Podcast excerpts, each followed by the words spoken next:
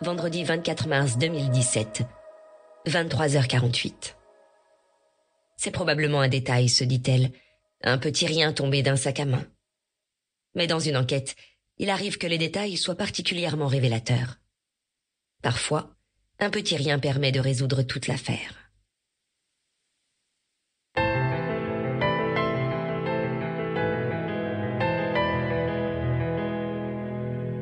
Première partie. Trois mois plus tôt. Chapitre premier. 2 janvier. Joséphine Mullen déposa les fleurs sur la pierre tombale et fit courir ses doigts sur les lettres gravées dans le granit rose. Sarah Jane Mullen, 1962-2016. À notre chère maman, Jack et Joséphine. Bonne année, maman, commença-t-elle. Je suis désolée de ne pas être venue hier. Alfie et moi, on avait une grosse gueule de bois. On a fait la fête à Frenchay, dans le nouvel appartement de Candy. Tu te souviens d'elle? Candy Boyd? Elle était avec moi au collège et elle avait des cheveux blonds si longs qu'on pouvait s'asseoir dessus. Tu l'aimais beaucoup parce qu'elle te disait toujours bonjour quand elle te croisait dans la rue. En tout cas, elle s'en sort pas mal. Elle est physiothérapeute maintenant. Ou chiropraticienne, peut-être. Un truc comme ça. Elle a pleuré quand je lui ai annoncé que tu étais morte. Tout le monde pleure quand je dis que tu es morte. Les gens t'aimaient tellement, maman. Tout le monde était jaloux de moi. J'ai eu énormément de chance d'avoir une mère comme toi. Je n'aurais pas dû partir si longtemps. Si j'avais su, je ne serais jamais partie. J'aurais tellement aimé que tu rencontres Alfie. Il est adorable. Il travaille dans un bar à vin du centre-ville en ce moment, mais il veut devenir peintre décorateur. D'ailleurs, il est chez sa mère aujourd'hui, il refait sa cuisine. Enfin, c'est ce qu'il est censé faire. La connaissant, elle l'oblige à regarder la télé avec elle, ce qui ne doit pas trop le déranger. Il a un petit penchant pour la procrastination. Mais tu l'adorerais, maman. C'est le type le plus beau, gentil et attentionné du monde, et il m'aime tellement. Il prend soin de moi. Je sais que tu t'inquiétais beaucoup pour moi quand j'étais plus jeune. Je t'en ai fait voir de toutes les couleurs. Et je suis vraiment, vraiment désolée. J'aimerais que tu vois ce que je suis devenue. J'ai enfin grandi, maman. Vraiment. Elle soupira. Bon, il vaudrait mieux que j'y aille maintenant. Il va bientôt faire nuit et je vais avoir peur. Je t'aime, maman. Tu me manques. J'aimerais tellement que tu sois encore là.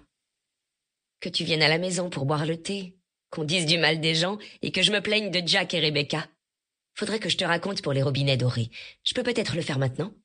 Non, je garde ça pour la prochaine fois. Ça te donnera un peu de grain à moudre. Bonne nuit, maman. Je t'aime. Joséphine commença à monter la pente qui menait de Lower Melville à la ribambelle de maisons sur les hauteurs. Même dans l'obscurité brumeuse de cette fin d'après-midi de janvier, les demeures colorées de Melville Heights sautaient aux yeux comme des Legos. Rouge, jaune, turquoise, violette, vert citron, kaki, fuchsia, rouge encore. Elles étaient toutes alignées en haut de la colline, côte à côte, observant les petites rues du village en contrebas, comme les invités d'un dîner où personne d'autre n'aurait été convié. Légendaire, voilà l'adjectif qu'on utilisait pour décrire cette rangée de 27 villas victoriennes. Les légendaires maisons colorées de Melville Heights. Joséphine les avait vues de loin toute sa vie. Quand ils étaient petits et qu'il les apercevait par la fenêtre de la voiture, cela voulait dire qu'ils n'étaient plus qu'à vingt minutes de la maison. Elle l'accompagnait sur le chemin du travail, puis quand elle rentrait chez elle. Une fois, à l'époque où elle était étudiante, elle avait été invitée à une soirée dans la maison Fuchsia. La bâtisse était divisée en petits appartements et sentait l'humidité et la viande hachée. À l'intérieur, tout était loin d'être rose. La vue n'en restait pas moins époustouflante. Sur sa route vers la ville, l'Avon serpentait en courbes pittoresques. Les champs en contrebas formaient un patchwork merveilleux. L'horizon sinueux du paysage se perdait en collines couronnées d'arbres qui à chaque printemps s'ornaient d'une myriade de feuillages verts pleins d'espoir. Elle rêvait d'y habiter quand elle était petite, mais ne savait pas laquelle choisir.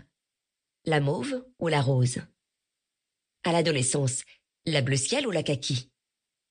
Aujourd'hui, à 26 ans, elle vivait au numéro 14 dans la maison bleu cobalt. C'était le résultat d'une vie de dur labeur. Pas le sien celui de son grand frère. Jack avait dix ans de plus qu'elle et travaillait à l'hôpital de Bristol. C'était l'un des plus jeunes chirurgiens en cardiologie. Pardonnez l'interruption. Vous pouvez continuer à écouter le livre audio complet gratuitement, le lien dans la description.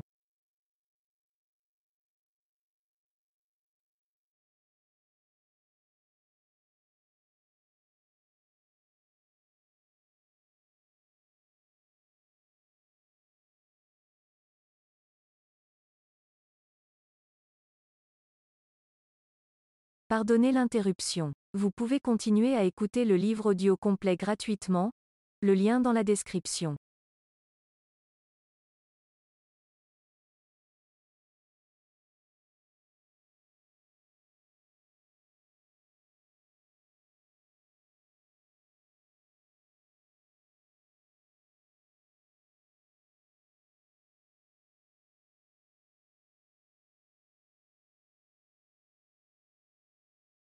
Pardonnez l'interruption. Vous pouvez continuer à écouter le livre audio complet gratuitement, le lien dans la description.